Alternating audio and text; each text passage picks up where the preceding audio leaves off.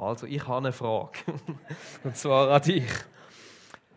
Hast du schon mal etwas gemacht in deinem Leben oder eine Entscheidung getroffen, wo du gewusst hast, wenn ich das jetzt mache, dann sieht der Rest von meinem Leben nicht mehr gleich aus, als wenn ich es nicht mache? Vielleicht könnt ihr euch mal schnell versuchen, daran zu erinnern. Euch schnell überlegen, hat es so einen Moment gegeben? Könnt ihr euch kurz fragen, wie ihr euch gefühlt habt in dem Moment? So ein Moment, so, heute würde man auch sagen, so YOLO, oder? You only live once. So, okay, ich mach's. Könnt ihr im Hinterkopf behalten und ähm, vergesst nicht, euren Nachbarn vielleicht nach der Predigt zu fragen, hey, was war dein so ein Moment gewesen? Ähm, jetzt haben wir gar keine Zeit, um so zu erzählen. genau. Also wir sind äh, heute im letzten Teil von dieser Serie Abenteuer vom Glauben, wo wir einen Blick aufs Leben von ähm, Jüngerinnen und Jünger werfen, die vielleicht ein bisschen weniger bekannt sind und uns miteinander anschauen, warum sie denn Jesus nachgefolgt sind und was sich durch das in ihrem Leben verändert hat. Und äh, heute schauen wir das Leben von einem Jünger an, wo wahrscheinlich die meisten von euch schon einiges von ihm gelesen haben, von dem, was er geschrieben hat, aber wo über ihn selber in der Bibel jetzt gar nicht so viel drin steht, Immerhin ein bisschen mehr als über den Simon de Zelot, den wir letzte Woche miteinander angeschaut haben. Ein bisschen mehr. Vielleicht habt ihr es schon erahnt, wir schauen heute das Leben von Matthäus an.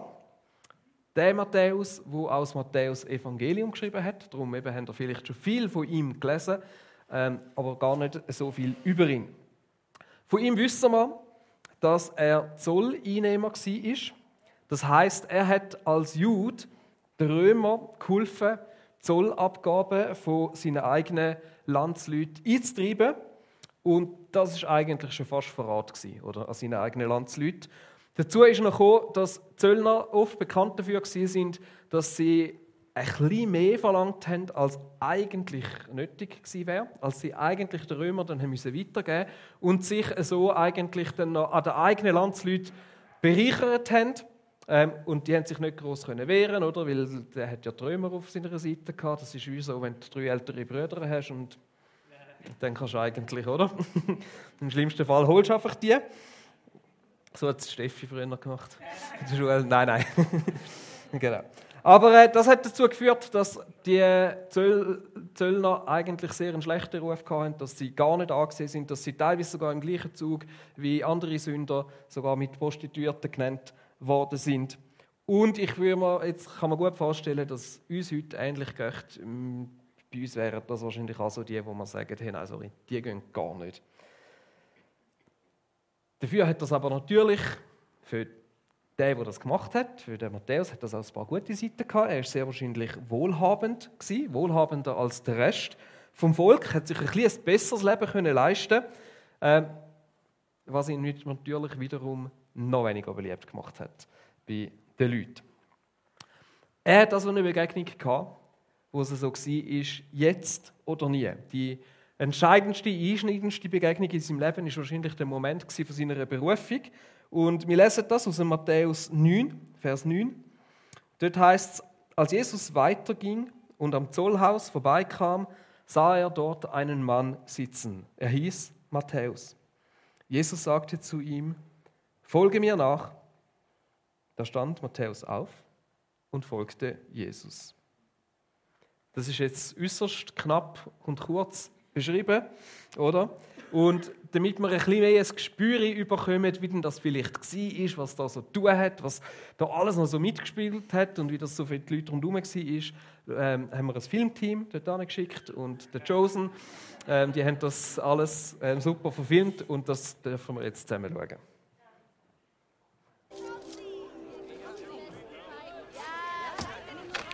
Hast du letzte Nacht den Wettlauf der Pater gesehen? Darius ist garantiert eine Gazelle. Juden besuchen keine Wettläufe. Dein alter Freund Simon hat früher selbst die Wetttabellen geführt. Wir sind keine Freunde. Der Nächste? Na schön, gut. Du warst also nicht bei dem Wettlauf. Bist du zu Hause gewesen? Ich habe meine Mutter besucht. Komm mir bloß nicht damit. Hat sie gefragt, wann du ihr Enkelkinder schenkst? Nein, hat sie nicht. Ich dachte, deine Eltern reden nicht mit dir. Ich hatte Fragen, die sonst keiner beantworten konnte. Eine Mutter mit einem talentierten Sohn wie du ist bestimmt stolz. Sie beschämt nur, wie ich mein gottgegebenes Talent nutze gegen Gott. Nächster. Du bist gut in etwas und du kannst damit dein Geld verdienen. Ganz einfach. Muss schön sein, in einer so einfachen Welt zu Wir leben. leben in derselben Welt, Matthäus. Der Nächste. Davon abgesehen, was sonst könnte jemand mit deinem Verstand machen?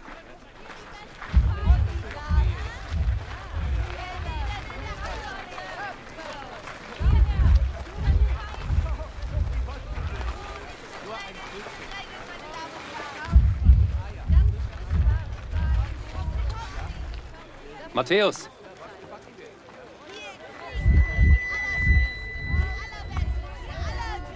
Matthäus, Sohn des Alpheus.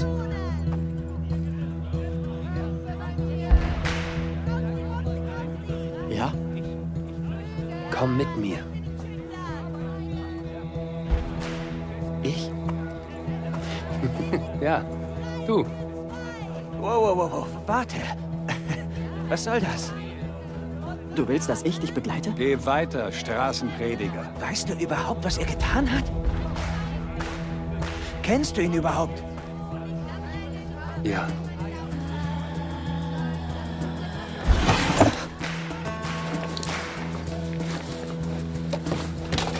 Hör zu! Ich sag dir so. Was tust du da? Was wird denn das hier? Gaius, lass mich gehen.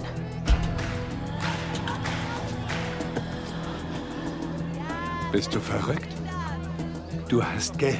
Quintus beschützt dich. Kein Jude lebt so gut wie du. Das willst du alles wegwerfen. Ja.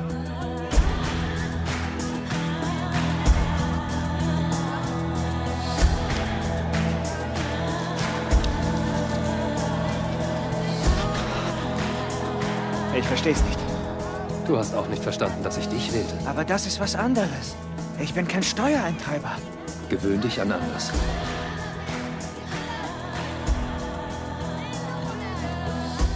Zum Glück sind wir hier vorbeigekommen, Matthäus. Ja. Sollen wir los?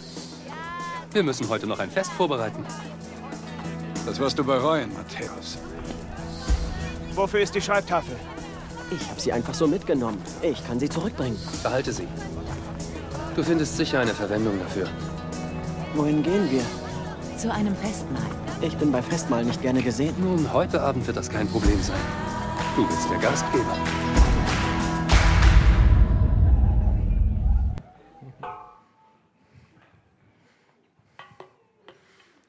So gut gemacht, oder?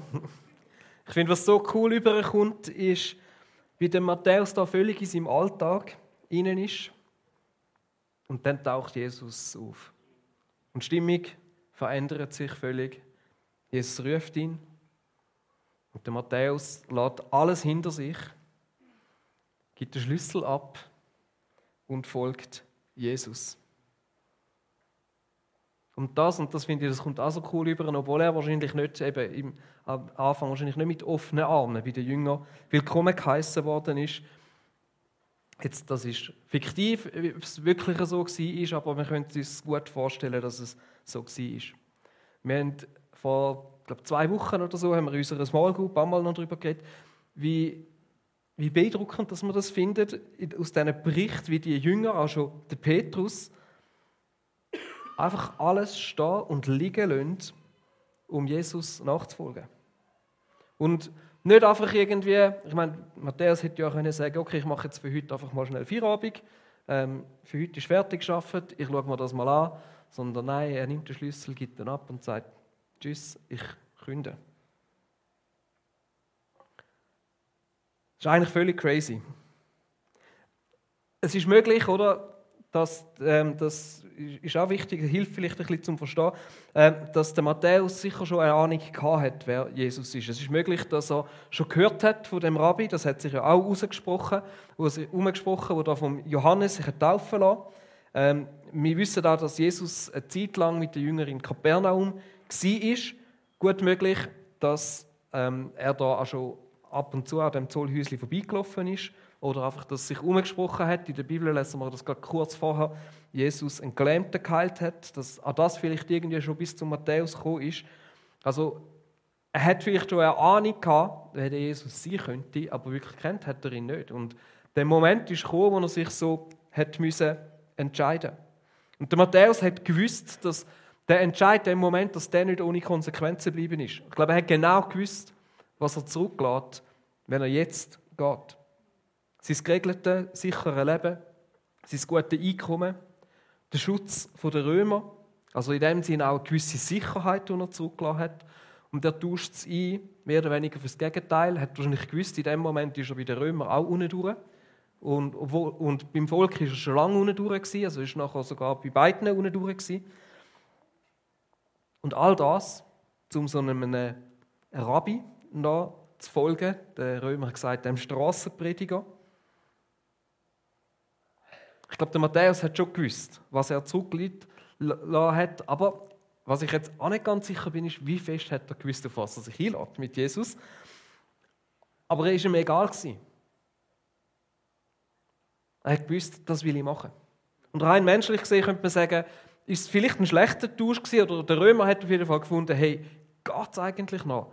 Du machst jetzt gerade einen riesen Fehler, der Entscheid. Aber für den Matthäus ist es keine Frage. Für ihn ist es ein Tausch, sein Wohlstand, seine Bequemlichkeit gegen ein Abenteuer. Im einen Kommentar haben sie das, finde ich, mega gut gesagt. Er verlor einen bequemen Job, aber er fand seine Bestimmung. Er verlor seine gemütliche Sicherheit, aber er fand ein Abenteuer, von dem er sich nie hätte träumen lassen. Für den Matthäus ist so klar die Chance, dem Rabbi jetzt nachzufolgen, die lasse ich mir nicht entgehen.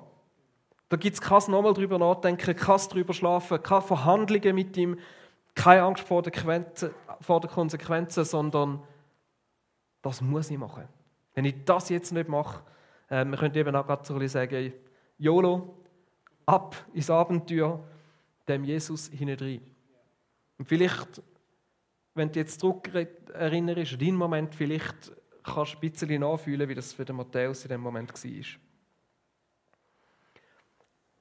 Jetzt einem Rabbi, so ein Rabbi heißt Lehrer auf Hebräisch, nachzufolgen, das ist damals nicht ein neues Konzept gewesen. Das ist nicht etwas, wo nur Jesus gemacht hat und sonst niemand, sondern es ist dort damals so üblich gewesen, dass jeder Rabbi Nachfolger hatte. Die hat man Talmudin genannt. Das sind so quasi Lehrlinge die bei dem Rabbi in die Schule sind und die haben versucht, alles von ihrem Rabbi zu lernen Sie, ihr Ziel war, so zu werden wie er, so zu denken wie er, so zu reden wie er, so zu handeln wie er und seine ganze Sicht aufs Leben zu übernehmen. Und nur ausgewählte Leute konnten dort können einem guten Rabbi nachfolgen. Der Rabbi hat im Normalfall entschieden. Und ich glaube, für viele von diesen Jüngern war es eine Sensation, dass Jesus sie ausgewählt hat, ausgerechnet sie. Und darum, vielleicht ist es für den Matthäus das Abenteuer von seinem Leben gewesen, in vollem Bewusstsein, dass das sein ganzes Leben auf den Kopf stellt. Und genau der Ruf in das Abenteuer von Jesus nachzufolgen, der gilt auch dir. Heute. Dir und mir. Und auch uns, glaube ich, muss bewusst sein, dass wenn wir Jesus wirklich nachfolgen wollen, dass das unser Leben verändert. Und Jesus nachfolgen, eben, wie gesagt, es ist nicht das Gleiche, wie wenn wir heute ich meine, heute haben wir so mit Nachfolgen oder mit Followen haben wir ein eine andere Assoziation. Wir denken schnell an Twitter, Facebook, Instagram. Und es heißt nicht einfach ein bisschen Fan sein von Jesus und zu liken, was er so sagt, einverstanden sein mit dem, was er tut. Aber alles so aus der sicheren Distanz vom bequemen Sofa aus. Da genau das Bild, wie es heute wäre, oder? Wenn Jesus sagt, hey, folg mir nach. So, äh, auf Facebook? Nein, wirklich. Äh, also auf Twitter. Und dann sagt Jesus so, ich starte nochmal ganz von vorne, ganz langsam und du sagst mal, wo ich dich verliere. ähm, weil wir uns heute das, das Konzept vielleicht so nicht mehr ganz gewöhnt sind. Aber Jesus versteht etwas anderes darunter, ihm nachzufolgen, auch heute. Und er macht es uns da auch nicht ganz so einfach. Matthäus 16, Vers 24 sagt er zu seinen Jüngern, wer zu mir gehören will, darf nicht mehr sich selbst in den Mittelpunkt stellen, sondern muss sein Kreuz auf sich nehmen und mir nachfolgen.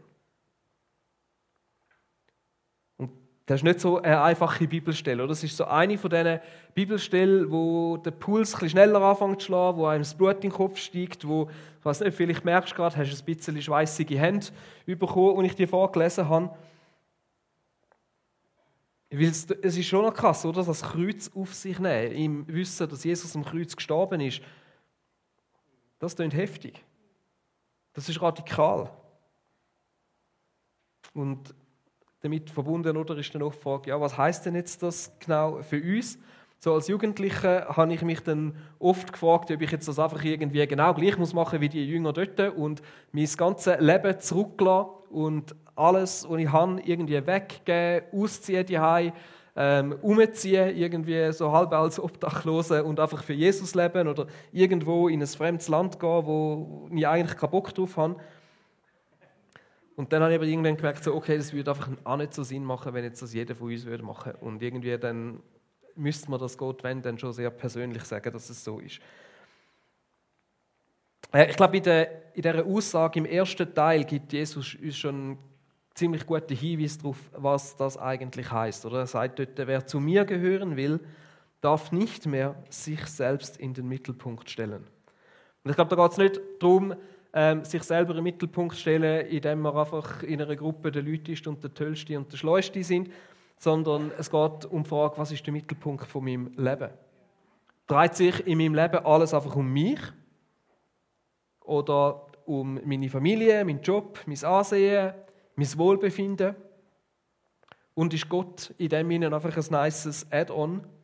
So die Versicherung, wenn es schlecht läuft, wo verantwortlich dafür ist, alles Schlechte aus meinem Leben fernzuhalten ähm, oder wieder gut zu machen, wenn irgendetwas kaputt gegangen ist, so ein bisschen der Pflästerli-Gott, oder, wo dann ein Pflästerli gibt und schaut, heile, heile, sagen, alles okay. Und ich glaube, das ist die Frage, wo Jesus da den Jünger stellt und sagt, hey, ähm, wer bin ich für dich? Bin ich, ist Gott einfach dazu da, dir ein gutes Gefühl zu geben, ein besseres Leben zu geben, so äh, quasi eine Lifestyle-Choice, oder sind wir wirklich bereit, ihn zum Zentrum von unserem Leben zu machen und unser Leben nach ihm auszurichten?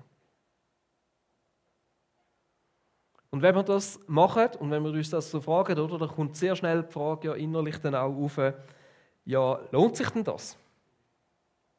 Lohnt sich dem Jesus nachzufolgen, wenn das so viel kostet? Lohnt sich das, ihn zum unserem Zentrum vom Leben machen?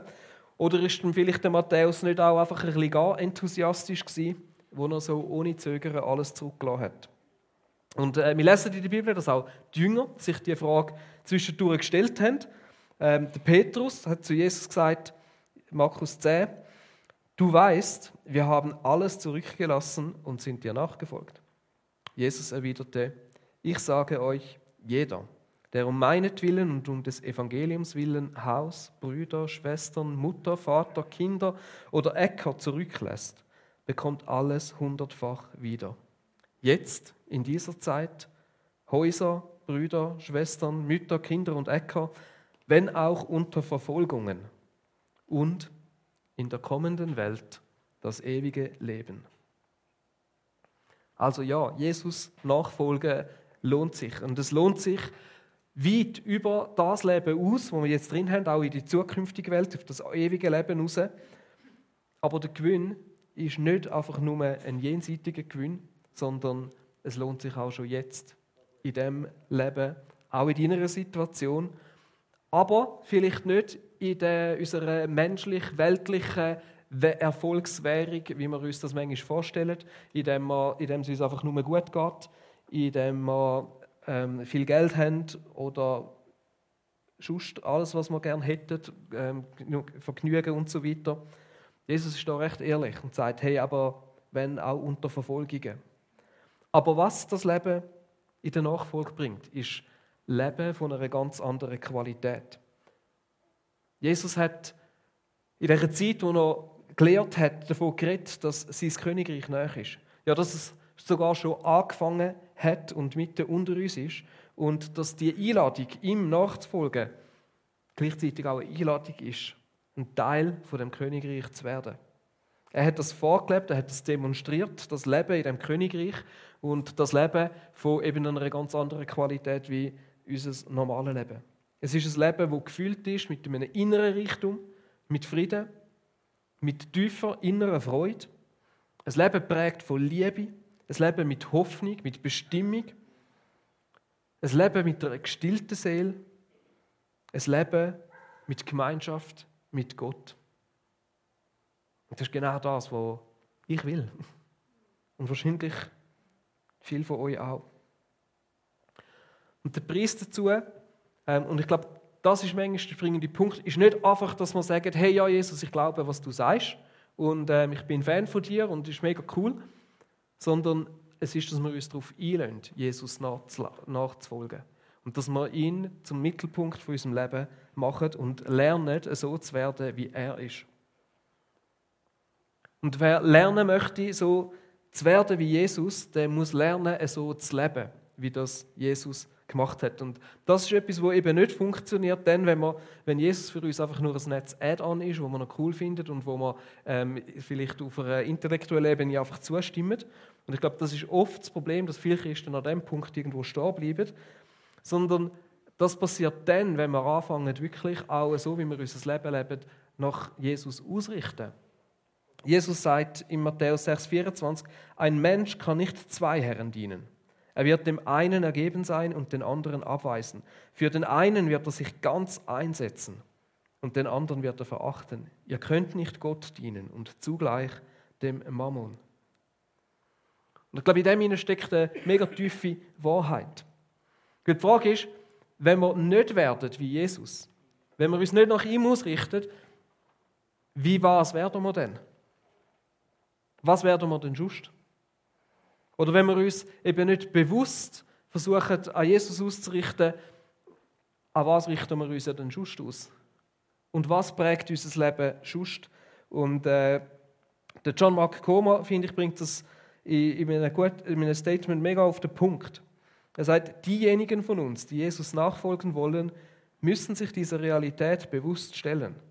Wenn wir nicht absichtlich von Jesus selbst geformt werden, dann ist es sehr wahrscheinlich, dass wir unabsichtlich von jemand anderem oder etwas anderem geformt werden.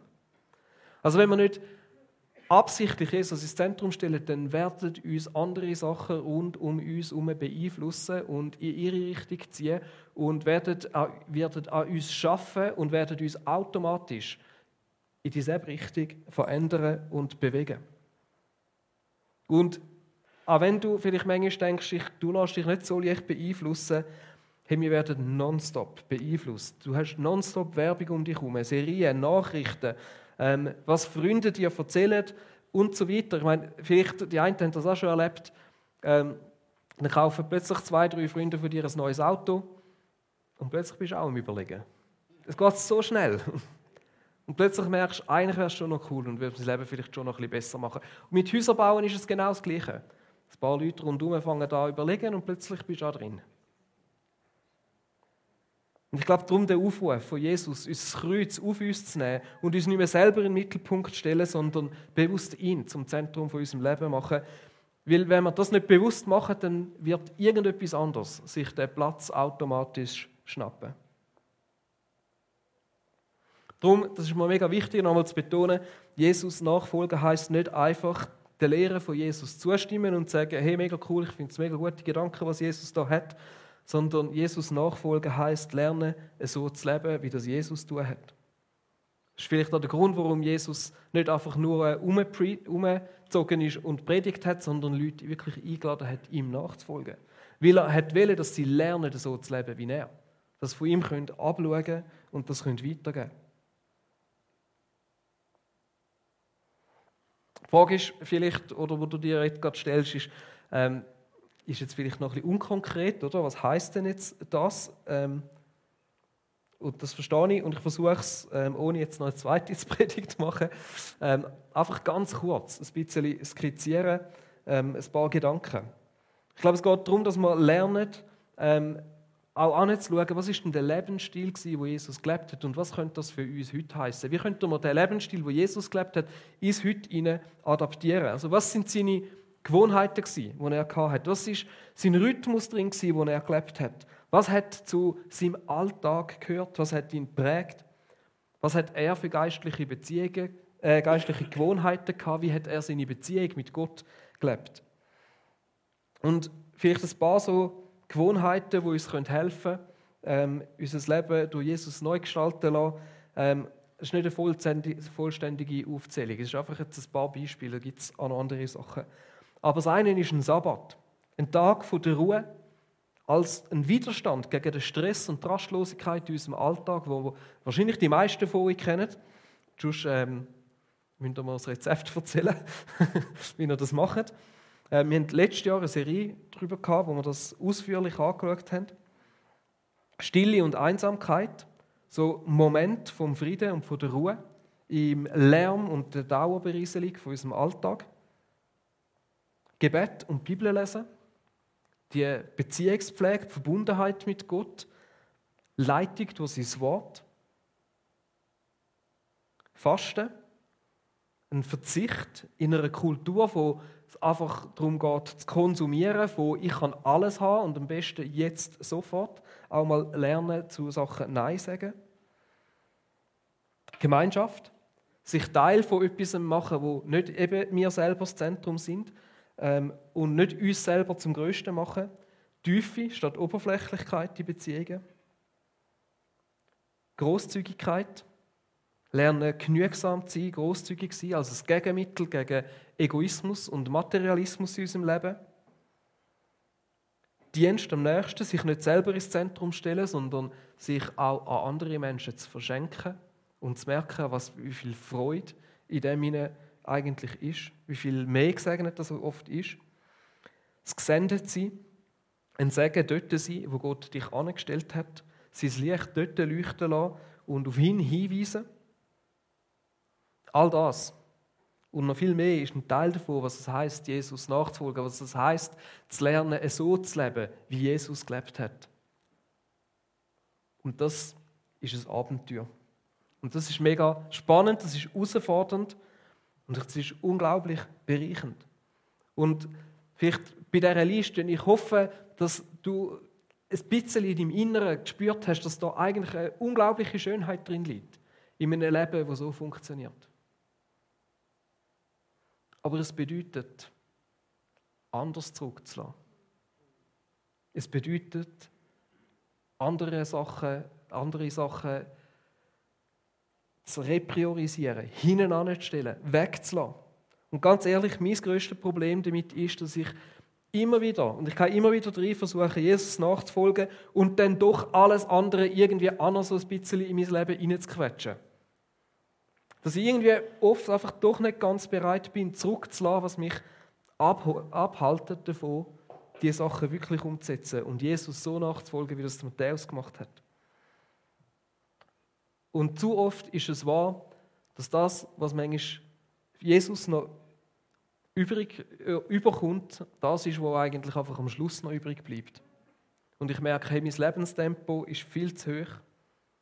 Und so oft hocke ich in meinem Zollhäuschen und Jesus läuft vorbei und ich merke es vielleicht gar nicht.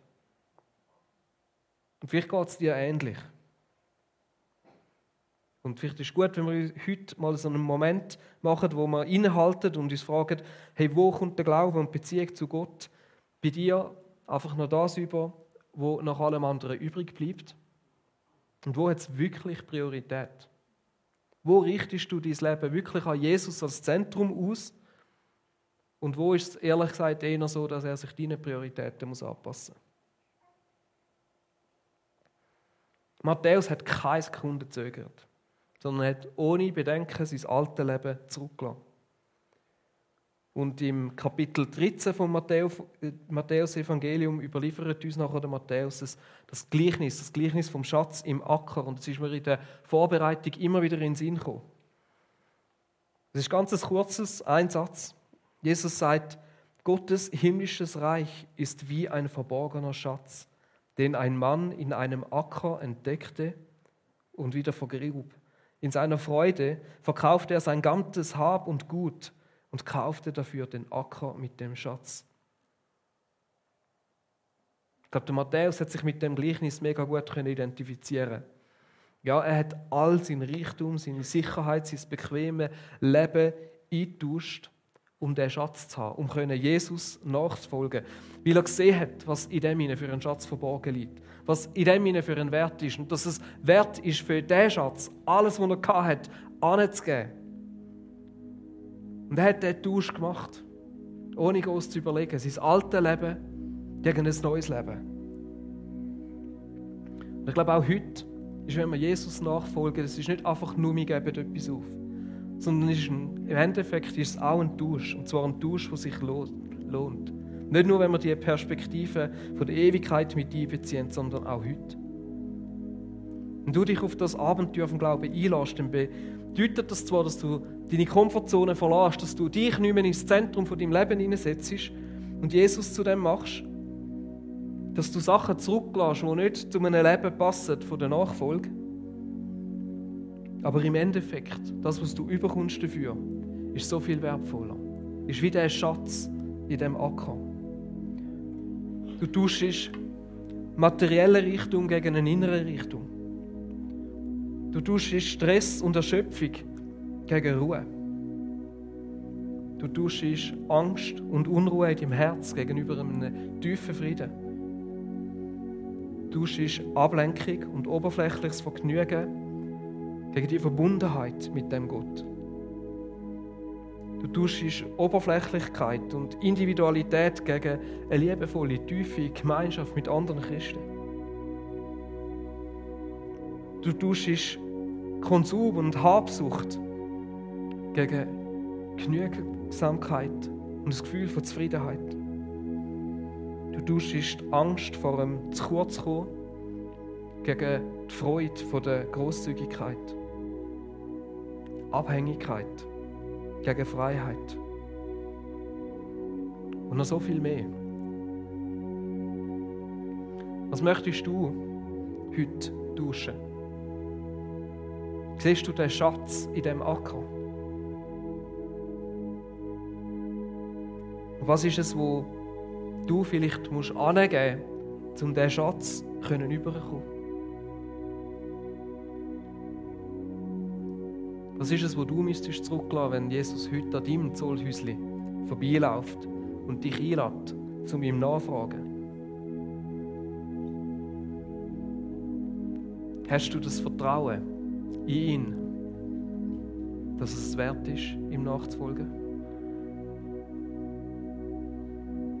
Ich möchte die Fragen euch so mitgeben und ich möchte beten zum Schluss.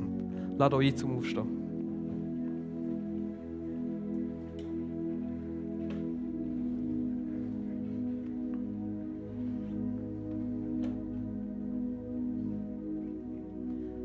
Ja, Jesus tönt so auf den ersten Blick so schwer und krass, unser Leben dir anzugeben, uns nicht mehr selber im Mittelpunkt stellen und das Kreuz auf, auf uns nehmen. Und dann erinnert es mich daran, dass du das Kreuz auf dich genommen hast für uns. Dass du alles angegeben hast, dass du dein Leben angelegt hast für dich, für mich. Dass du uns von ganzem Herzen liebst.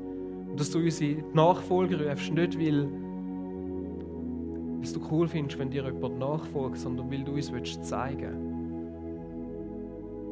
was der Weg ist. Der Weg zu dir, zum Vater. Der Weg zu einem Leben, unserer Bestimmung. Der Weg zu einem reichhaltigen Leben.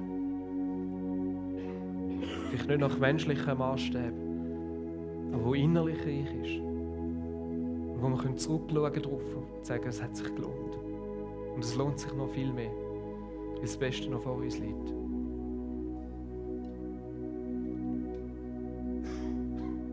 Jesus, du siehst, wie schwer dass wir uns trotzdem manchmal stünden damit, dich wirklich zum Mittelpunkt von unserem Leben zu machen. Heiliger Geist, ich bitte dich, dass du zu jedem Einzelnen von uns nochmal redest. Vielleicht zum ersten Mal, vielleicht zum wiederholten Mal, vielleicht ist es ein Aufruf nochmal aus der Bequemlichkeit raus zum Aufstehen. Und uns nochmal fragen, was heißt es für mich heute, dich, Jesus, zum Zentrum von meinem Leben zu machen. Schenke uns den Mut, so wie der Matthäus, aufzustehen, aus dem Bequemen raus. Und uns aufmachen und nicht zurückschauen. Dem Ruf von dir zu folgen.